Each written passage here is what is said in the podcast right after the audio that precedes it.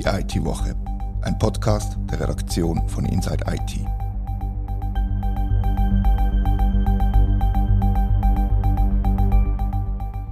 Herzlich willkommen zur IT-Woche. Sind Algorithmen fair? Müssen sie fair sein und überhaupt, wer sagt, was fair ist? Mein Name ist Rita Vogt und über das rede ich heute mit der Cornelia Diethelm, der Schweizer Expertin für digitale Ethik.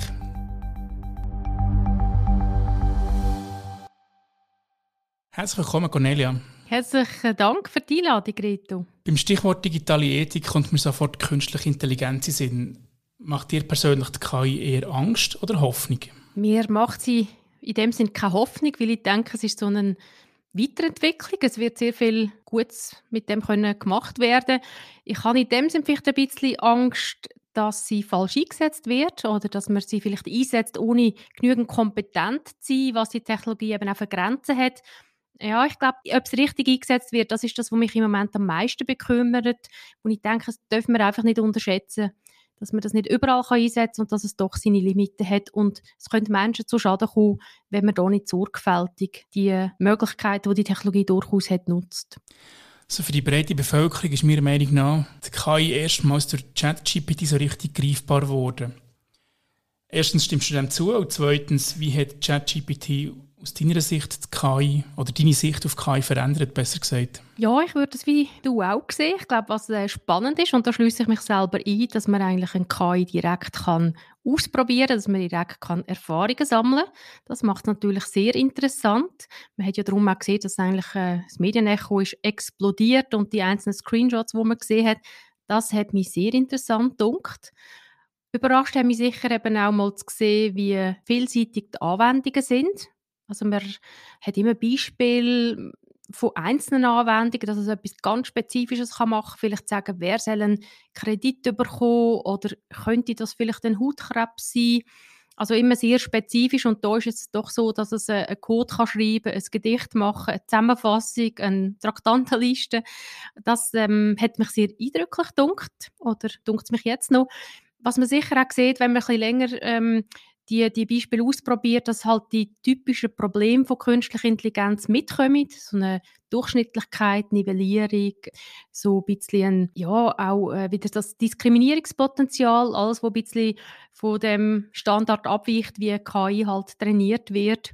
Aber von dem her ist es, denke ich mir, auch wirklich wertvoll, um sich selber eine Meinung zu bilden, durch das, dass eben ChatGTP jetzt da ist. Hat es auf dein Schaffen und Wirken schon Einfluss gehabt? Hast du ChatGPT nutzen in deinem persönlichen Alltag? Ja, du, bis jetzt hat es ehrlich gesagt meinen Alltag noch nicht prägt und ich glaube, es hat damit zu tun, dass im Moment man halt mit der Technologie beschäftigt ist und man lässt sich das nicht gerade vermeisen, indem man sagt, du, hat jetzt da irgendwie ethisch gewisse Höhen und man denkt über die Ethik leider immer an das Negative, dabei geht es ja darum, passt das zu unseren Wertvorstellungen, macht das unser Leben wirklich besser. Also in dem Sinne, es ist nicht nur negativ, aber ich glaube, im Moment ist wirklich so ein bisschen die, fast wie auch ein eine Goldgräberstimmung, oder? Man will es ausprobieren und ähm, Erfahrungen sammeln. Ich habe mir auch schon helfen von ChatGPT mit, mit dem Texten und ich habe das Ergebnis relativ beliebig gefunden und noch nicht wirklich wahnsinnig kreativ. Also ich mache mir jetzt persönlich noch keine Angst um meine Position. Aber was es nützt tatsächlich ist, ich habe es zum Teil als Korrekturprogramm eingesetzt und Texte gegenlesen und auf Schreibfehler und als stilistische, holprige Formulierungen. Und das hat relativ gut funktioniert schon. Mhm. Ja, ich würde dem zustimmen. Ich glaube auch, man muss wie mit dem Schaffen es zeigt, dass es ein Werkzeug ist. Man kann es nutzen, um etwas zu äh, verbessern oder um vielleicht mal so eine erste Idee zu sammeln. Oder wenn man die Frage anders formuliert, vielleicht ein verbessertes Ergebnis zu bekommen. Aber mit der Zeit merkt man schon auch eben die Nivellierung, so das 0815. Also man sagt ein bisschen etwas in schönen Worten, aber inhaltlich ist es eigentlich doch relativ äh, bescheiden. Und von dem her glaube ich auch, dass man sie im Moment, die werden natürlich immer besser, aber im Moment erkennt man sie zum Teil auch. Also ich glaube, es hat schon so einen gewissen Chat-GPT-Charme, ähm, wo gewisse Texte dann haben. Wenn wir über Verantwortung reden, wer trägt Verantwortung? Die Anbieter von KI oder die Unternehmen, die sie einsetzen? Wer ist Ihrer Meinung nach in Charge, was die Verantwortung angeht? Ja, das, das ist wirklich eine schwierige Frage. Ähm, spontan würde ich sagen, die Verantwortung hat sicher auch damit zu tun, was kann man wissen oder was muss man wissen. Und wenn man natürlich so ein System entwickelt, weiß man mehr als vielleicht der, der es nutzt. Und von dem her zielen die Regulierungen natürlich darauf ab, dass man wirklich, wie sagt, der, der die Produkte entwickelt, trägt sicher sehr eine grosse Verantwortung. Es entlastet den anderen nicht, weil ein Tool kann auch missbraucht werden, in einem falschen Kontext eingesetzt werden. Umso wichtiger ist eigentlich auch die, die es nutzen, die es einkaufen, dass sie kompetent sind, um in dem Sinne nicht einfach auf Schabernack reinzufallen, sondern wirklich auch sagen, kann ich mit dem Tool mein Problem lösen und ist es auch ein seriöser Anbieter? Kann der mir erklären, wie das funktioniert? Hat es genug Testings gegeben, dass nicht unerwünschte Nebeneffekte rauskommen? Wenn wir mal ein konkretes Beispiel machen und annehmen, dass eine KI bei Gericht oder in der Medizin eingesetzt wird und entscheidet oder empfiehlt, einen Häftling frühzeitig freizulassen oder ein bestimmtes Medikament zu verabreichen und dann wird der Häftling rückfällig und das Medikament führt zum Tod des Patienten. Wer ist die Schuld? Kann eine KI die Schuld sein? Gibt es natürlich eine rechtliche und eine ethische Ebene, die müssen nicht immer identisch sein. Da glaube ich, sind sie im Moment identisch und vielleicht auch in Zukunft. Ähm, rechtlich ist ja zum Teil auch nicht geklärt ja, da ist man auch dran, hat die EU auch kürzlich einmal noch so eine Richtlinie herausgegeben. Aber grundsätzlich geht man auch im Recht davon aus, dass eine Technologie nicht ein selbsthandelndes Subjekt ist. Also ein KI ist ein Werkzeug und wird von einem Menschen für einen speziellen Zweck entwickelt und für ein äh, spezielles Ziel zu erreichen eingesetzt. Von dem her bleibt der Mensch und in der Ethik auch. Da geht man auch davon aus, der Mensch ist der, der seine Folge kann abschätzen kann wo auch etwas erschafft und wo in dem Sinn künstliche Intelligenz eben auch entwickelt, nutzt. Also selbst wenn uns die Technologie bei ihren Anwendungen ja, sehr zum Teil auch wirklich beeindruckt, ist es doch so, dass ein KI nicht am Morgen aufsteht und sagt, was könnte ich heute machen, sondern es geht jemand an den Computer und überlegt sich, also gut, ich nutze jetzt das Tool, um den Text zu verbessern. Oder ich nutze das Tool, um vielleicht ähm, zu schauen, ist das ein Hautkrebs. Also es ist wirklich ein Mensch. Der Mensch kann Verantwortung übernehmen, ein Werkzeug nicht. Bleibt das so? Das ist eine der grossen Fragen, oder? Ob KI nicht jemals eben doch autonom könnte werden oder doch nicht? Ja, also das eine ist natürlich, was kann sie alles leisten? Das ist die eine Frage. Aber die zweite ist natürlich immer noch eine gesellschaftliche Frage. Welche Rechte wollen wir einer Technologie, einer einzelnen Technologie geben. Das können wir an und für sich bestimmen. So wie wir das auch bei Tieren, bei Robotern selber entscheiden, wie wir das sehen. Bei der Schuldfrage gibt es jetzt noch eine dritte Partei, und zwar an uns, an jedem Einzelnen und jeder Einzelne, der es nutzt, liegt so an uns, kritisch zu bleiben und versuchen zu erkennen, ob der Output, in Anführungszeichen, von einer KI stammt oder nicht. Also, dass, dass Nutzerinnen und Nutzer auch einen Teil von der Verantwortung tragen. Finde ich ganz wichtig und brauchen wir eigentlich auch, um sie können gut nutzen Wir gehen ja nicht davon aus, dass wir die Technologie verbieten müssen, dass sie nur Böses kann. Ähm, es ist, wie du sagst, wir müssen, wir müssen eigentlich ähm, verstehen, wie funktioniert es und dann wissen wir auch, wo können wir es gut einsetzen und wo sollten wir vielleicht lieber die Finger davon lassen. Und äh, das wird immer wichtiger und das ist ChatGPT sicher auch eine Chance, dass man das auch in die Schulen integriert, dass man selber Erfahrungen damit macht, dass man nicht einfach sagt, man verbietet es. Das wäre vielleicht der einfachste Weg, aber ich glaube, da würde man niemandem dienen. Es kann sogar auch so ein bisschen zum Digital Divide führen. Also die besser ausgebildeten haben die Tools, nutzen es und die anderen hm, wissen gar nicht, dass es das gibt. Also ich glaube unbedingt, wir müssen das integrieren, wir müssen fit werden, wie wir es nutzen können und durch das steigt die Wahrscheinlichkeit, dass man es eben dort nutzt, wo es wirklich einen Mehrwert kann bieten kann. Also lernen, das Tool verstehen, kritisch bleiben und auch den Umgang damit lernen, vielleicht im, im Lehrplan 25, wenn es so langsam vorwärts geht in der Schweiz, oder? Ja, genau. Also ich glaube, die Leute sind ja sehr interessiert, auch die Kinder sind sehr interessiert. Also wenn sie es nicht lehren unter fachkundiger Anleitung, dann lehren sie es einfach selber. Also ich glaube, da führt nichts daran vorbei. Mhm. Und äh, ja, ich denke, da ist jetzt wirklich ein Verbot falsch. Man tut dann auch viel zu viel rein interpretieren. Sobald man selber mit dem schafft, sieht man wirklich auch die Limite. Also das sieht man relativ schnell und auch das ist eine wichtige Erfahrung. Jetzt muss man bei KI-Tools eigentlich von zwei Arten unterscheiden. Einerseits gibt es die empfehlungsbasierten KI-Tools und andererseits gibt es die KI-Tools, die voll automatisiert selber entscheiden. Also die Frage ist, ob KI etwas vorschlägt oder selbst entscheidend. Findest du das auch einen wichtigen Unterschied? Ja, theoretisch ist es ein Unterschied. Man merkt natürlich, wenn das System selber entscheidet, dann ist der Mensch ganz außen vor. Aber interessanterweise reden wir immer so ein bisschen von Human in the Loop. Der Mensch tut dann, tut nicht Maschine. Und ich glaube, wenn man es genau durchdenkt, muss man sagen, die System kostet sehr viel. Und die setzt man eigentlich dann ein, wenn man sagt, man kann etwas effizienter, man kann etwas besser machen. Manchmal haben vielleicht auch die Fachkräfte nicht und das macht durchaus Sinn, einen Prozess zu automatisieren. Aber ich glaube, es ist ein bisschen gut gemeint, aber es ist nicht realistisch. Warum soll ein Mensch das können überblicken. Also warum soll der in so komplexen Situationen können ins System eingreifen? Neben dem, als wenn du so kompetent bist, warum sollst du so einen langweiligen Job haben, um irgendwie den Maschinen immer zuzuschauen, ob sie das Richtige macht?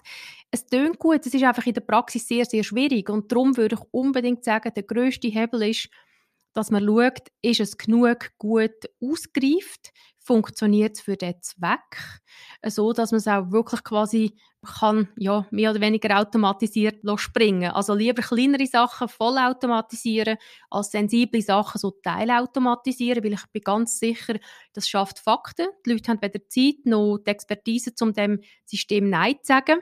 Es ist auch sicher ein Verantwortung delegieren. Also wenn ich Mitarbeiterin bin, was soll ich für ein Interesse haben, immer zu sagen, wir haben zwar ein teures Tool und die Chefinnen haben das wollen, aber es funktioniert nicht gut. Also das wirst dich nicht getrauen. Wenn das System einen Fehler macht, wird man nicht dir die Schuld zuweisen.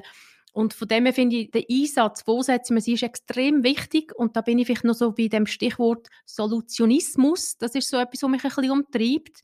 Es gibt immer noch sehr viele, die das Gefühl haben, Technologien seien neutral. Und das ist eine Überschätzung von dem, was passiert. Mhm. Und man unterschätzt auch, dass man nicht das ganze Leben und alle Menschen kann vermessen kann. Und darum finde ich eigentlich es wichtig, dass man nicht einfach darüber redet, wie mache ich ein KI möglichst quasi trustworthy, verantwortungsvoll, sondern immer zuerst, wo setze ich die Technologie ein? Weil es gibt ganz viele andere Sachen, wo man vielleicht das gleiche Ziel erreicht mit statistischen, einfachen äh, Varianten. Das dunkelt mich extrem wichtig. Plus, das ist vielleicht auch noch unterschätzt, man muss auch immer überlegen, macht das zum Beispiel den Arbeitsplatz besser? Oder die Arbeitsplätze verarmen. Also es ist wirklich ein Zusammenspiel eigentlich von diesen Werkzeugen und vom Mensch. Und im Moment habe ich fast wirklich das Gefühl, man konzentriert sich extrem auf diese Werkzeuge und die Menschen müssen sich dann ein bisschen drumherum gruppieren. Und das ist einfach ein Sackgasse. Also wenn du sagst, eine KI ist nicht neutral oder das Tool ist nicht neutral, dann ist es ja parteiisch im Umkehrschluss, oder?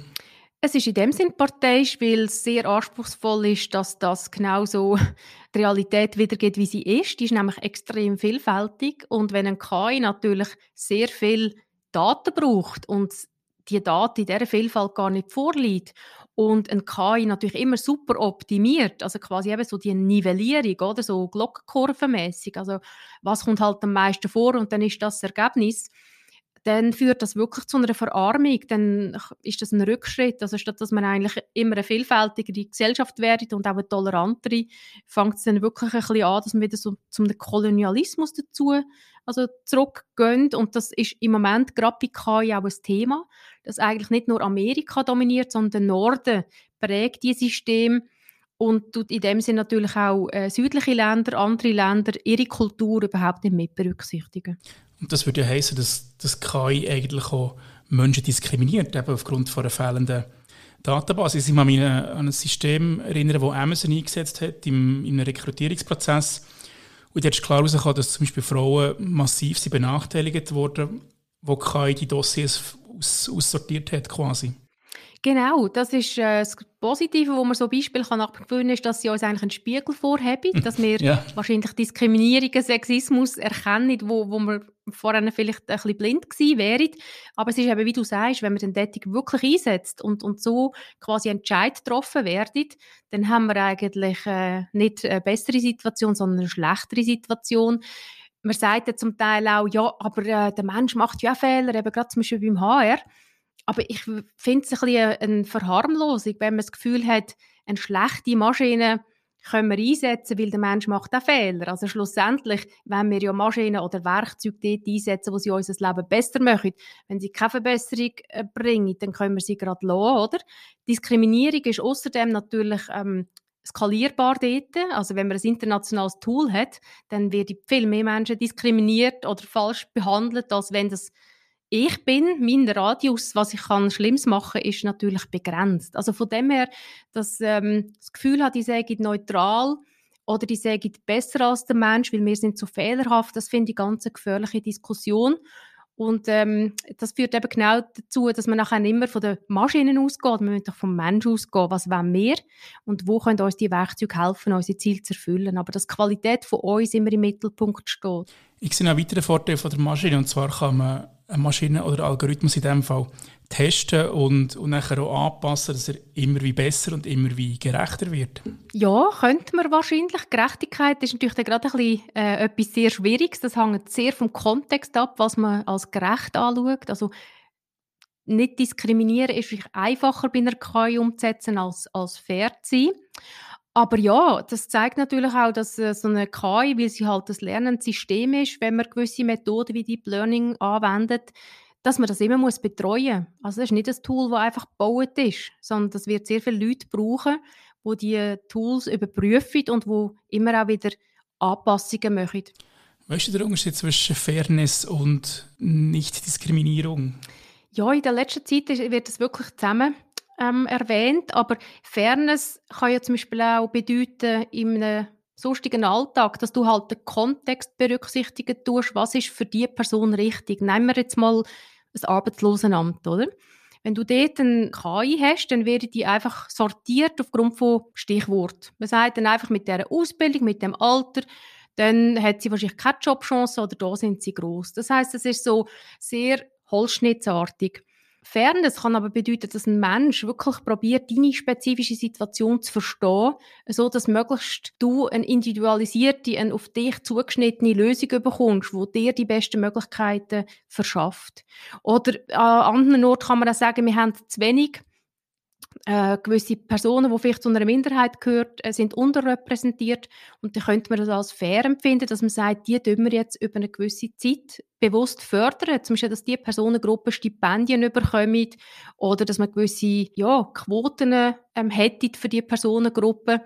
Also das sind alles so Sachen, wo natürlich ein KI nichts damit anfangen kann. Die ist ja immer auf die Massen und aufs Grosse ausgerichtet. Und bei Fairness haben wir es zum Teil wirklich eben mit äh, Minderheiten zu tun, mit ähm, mit Kontext auch, Kontextsensibilität. Wie tut man die Fairness in Bezug auf Algorithmen definieren? Wenn wir zusammenstellen 100 Leute auf dem politischen Spektrum von ganz links bis ganz rechts auf eine Reihe, dann können wir nicht von überall die gleichen Antworten, was Fairness ist, würde ich jetzt mal behaupten. Ja, ich bin da nicht Spezialistin, aber es ist ein ganz spannendes Thema. Es gibt nämlich dann verschiedene Möglichkeiten von Fairness. Das heißt, wenn du in einer KI willst, Fairness beibringen dann musst du zuerst eben genau definieren, was ist Fairness und es gibt verschiedene Konzepte und ähm, nur schon der Entscheid ist natürlich nachher sehr schwierig zu treffen. Und wer trifft denn so einen Entscheid? Der trifft dann zum Beispiel den Anbieter. Also ein Anbieter, der entscheidet, wer soll einen Kredit bekommen oder nicht. Wenn ich so eine KI setze, der muss nachher für sich entscheiden, welches Konzept von Fairness kann ich mathematisch oder kann ich technisch umsetzen. Und da kann ich wirklich ein Buch empfehlen von der Katharina Zweig. Ein Algorithmus hat kein Taktgefühl. Das ist wirklich ein, ein irrsinniges Buch, sehr kurzweilig, witzig geschrieben und es hilft einem wirklich zu verstehen, dass es sehr viele Entscheidungen gibt, wo so ein Anbieter oder wo Data Scientisten treffen müssen, ist wirklich nicht zu unterschätzen. Und es hilft einem eben auch, äh, nachher jetzt gesehen, dass man solche Sachen eben muss wissen. Nur wenn man weiß, nach welchem Fairness-Konzept ähm, hast du das Tool vielleicht gebaut, weißt du eben auch, warum also es in anderen Situationen nicht richtig funktioniert. Ich habe gerade im Bereich Kreditvergabe ein fiktives Beispiel gesehen. Und zwar ist nachher KI so trainiert worden, dass sie die Rückzahlungsquote hinterlegt war. Und bei der Rückzahlungsquote von dem Kredit von unter 80 Prozent sind Kreditbegehren abgelehnt worden und über 80 Prozent sind sie angenommen worden. Ist das so ein Beispiel, wie eine KI kann trainiert und eingesetzt werden vom Anbieter? Ja, auf jeden Fall ist das, ähm, ist das ein Beispiel. Das Problem ist eben genau bei so einem System, dass sie nachher den Kontext nicht anschauen. Oder? Es kann sein, dass du zehn Jahre äh, ist die Rückzahlung nie ein Problem gewesen und jetzt baust du vielleicht das Haus oder du hast irgendwie sonst etwas, wo, wo deine Finanzen strapazieren und dann ist das einfach eine Situation und ein Kundenberater, die wüsste das, die kennt dich, die kann auf das Rücksicht nehmen, ein KI nicht, oder? Die behandelt dich genau wie wenn du zum ersten Mal da wärst. Und der Kontext, der ist extrem wichtig. Und das ist eine Stärke von uns Menschen. Wir können sehr viele Informationen verarbeiten und gerade eben, wenn es um Menschen geht, um Entscheidungen, wo vielleicht über mein Schicksal, meine finanzielle Situation, meine Weiterbildungs- oder Arbeitschancen oder auch im Sinn von Migration, Gefängnis, all so sensible Sachen, denke ich mir schon, dass wir den Menschen im Moment wahnsinnig unterschätzen. Vielleicht ist sogar wirklich eben der Wunsch, ein bisschen schwierige Themen zu delegieren, im Wissen, dass eigentlich die Maschine für das gar nicht gedacht ist. Das sind wir wieder beim Thema Human in the Loop, oder? Und da würde jetzt in dem Fall, wenn wir in dem Fall bleiben, Kreditablehnung empfehlen. Und der Banker sagt nachher, ja, das stimmt, das lehnen wir ab. Und so wird nachher eigentlich aus einem empfehlungsbasierten System quasi so automatisch, dass der Mensch sich immer auf die Empfehlung verlässt. Und der Mensch ist ja Regel träge und, und faul und es ist anstrengend, noch selber zu denken und dann verlässt man sich automatisch einfach auf die, auf die Empfehlung eigentlich. Oder besteht die Gefahr nicht? Mal, ich sehe die Gefahr genauso wie du. Also ich glaube, die Personen haben mit der Zeit ähm, die Zeit nicht. Das wird ja das wird dann auch mit eingerechnet. Also wo ist die Entlastung von dem System? Und äh, sonst macht man ja die Arbeit doppelt. Das wäre ja irgendwie ökonomisch auch nicht so sinnvoll. Und dann glaube ich schon, wenn du dich gegen ein System entscheidest, dann gehst du natürlich ein Risiko ein, dass der falsch ist. Wenn das System falsch entscheidet, wird dir niemand einen Strick daraus ziehen.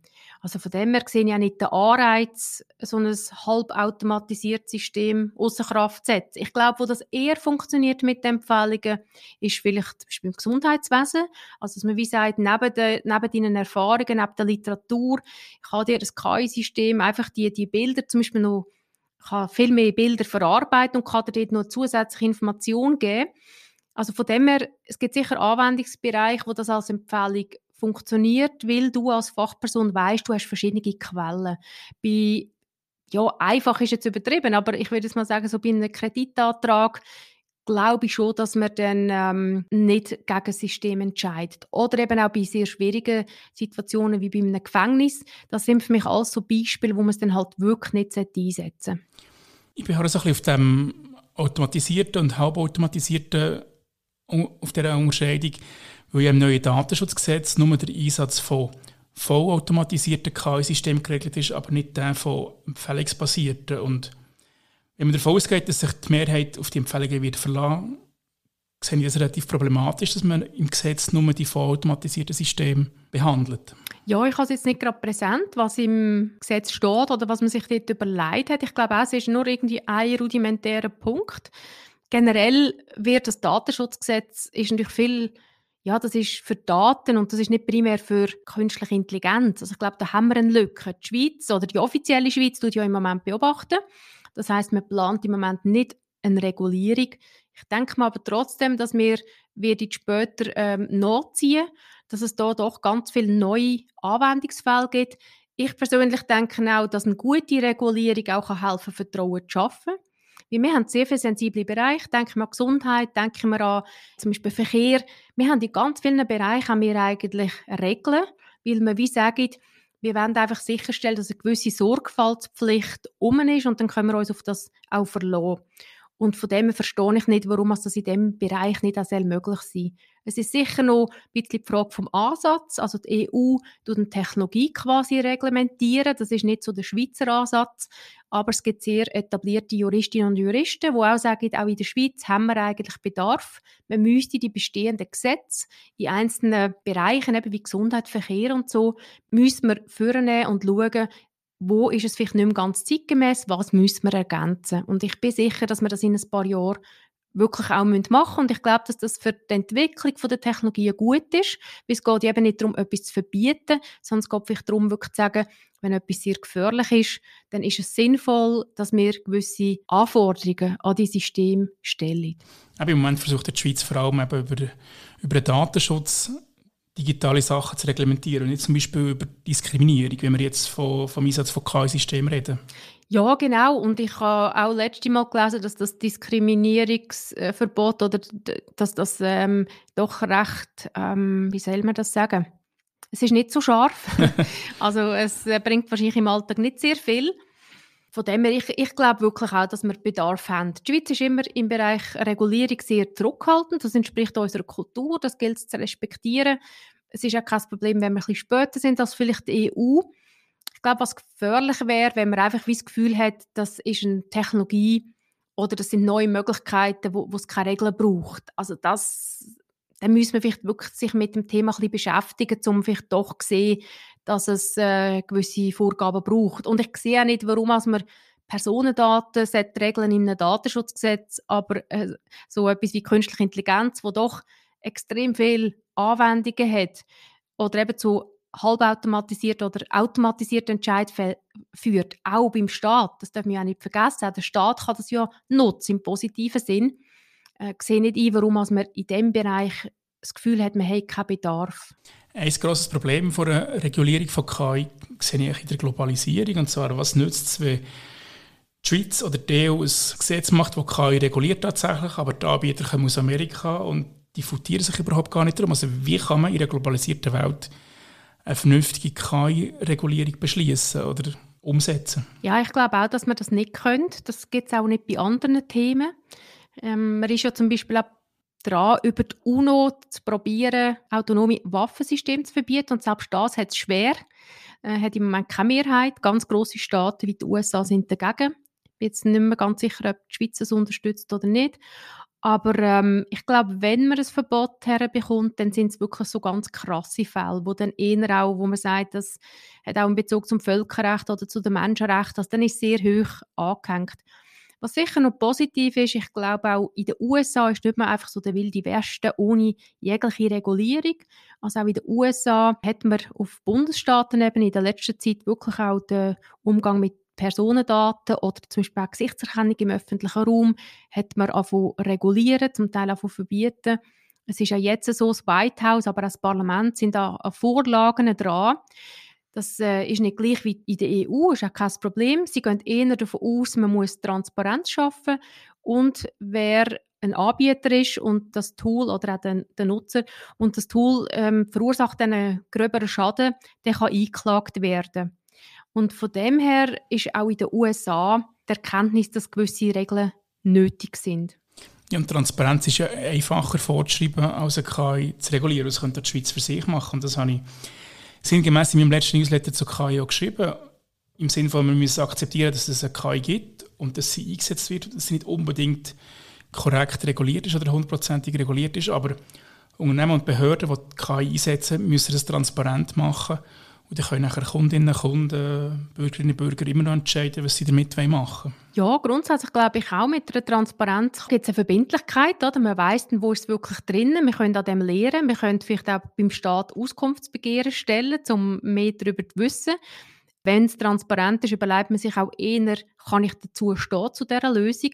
Das Wichtige ist vielleicht, und da vielleicht, wenn wir an Cookie-Banner denken, müssen wir uns immer bewusst sein, wir können nicht alle Informationen permanent verarbeiten. Das heißt, es ist dann vielleicht in der Umsetzung gar nicht so einfach, wie kann man denn das so transparent machen, dass ich es verstehe, dass ich etwas mit der Information kann anfangen und dass es auch nicht einfach eine Zurückdelegation ist. Also dass man, darum glaube ich, braucht es dann gleich noch mehr Regulierung. Also wenn man einfach sagt, ich habe es ja transparent gemacht, dann hat er die Verantwortung ja selber auch nicht wahrgenommen. Also ich glaube, Transparenz ist wirklich eher in der Umsetzung. Man hat die Verantwortung wahrgenommen, man weiß auch, man kann belangt werden und man macht es einfach zusätzlich transparent, um auch, wenn Fehler auftauchen, wenn gewisse Anbieter vielleicht fragwürdig sind und so, dass man dort dann auch so ein bisschen ähm, ähm, einen Bruck nach außen hat, dass einem einfach jemand von außen kann sagen, hey, du hast aber ein problematisches Tool im Einsatz oder aufgrund von der wissenschaftlichen Erkenntnis wissen wir, dass das eigentlich ein ganz schlimmer Anwendungsfall ist.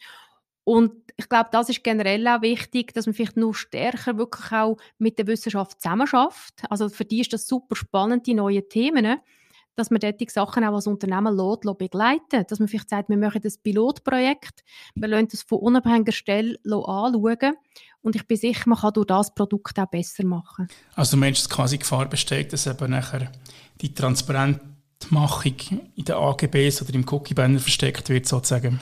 Ja, es ist einfach wieder ein bisschen eine Gefahr, dass man wie sagt, ja, ich habe es transparent gemacht und mit dem ist es erledigt. Mhm. Und wir als Nutzerinnen selber sind nachher wieder erschlagen von lauter Informationen, die wir nicht verstehen, wo wir keine Wahlmöglichkeiten haben. Und dann ist halt, ja, dann ist der Nutzen auch ein bisschen eingeschränkt. Genau. Ich habe eingangs gefragt, sind Algorithmen fair? Was wäre deine kurze Antwort auf die Frage? Nein, die sind per se nicht fair. Ähm, die Frage ist, wie man sie einsetzt und vor allem, wo man sie einsetzt. Ich glaube, wo man sie einsetzt, ist das Allerwichtigste, weil es gibt Bereiche, wo man die Fairness nicht kann, mathematisch in ein Tool hineinbringen. Also ist es wichtiger zu sagen, der Kontext kann eine Maschine nicht erfassen, also hat die Maschine hier nichts zu suchen. Und im zweiten Schritt, wenn es am richtigen Ort ist, dann muss man sicher sorgfältig schauen, welchen Fairness-Begriff nutzen wir, ähm, so dass das Tool auch wirklich so funktioniert, wie wir finden, dass es dann zu einem fairen Ergebnis führt. Ich glaube, das war schon die Zusammenfassung von unserem Gespräch. Danke vielmals, Cornelia, spannend war. Herzlichen Dank, Reto, für deine super Fragen. Danke euch fürs Zuhören, liebe Hörerinnen und Hörer. Wir freuen uns über Feedback an redaktion.inside-it.ch. Das war die IT-Woche, ein Podcast von der Redaktion von Inside IT. Danke vielmals fürs Zuhören.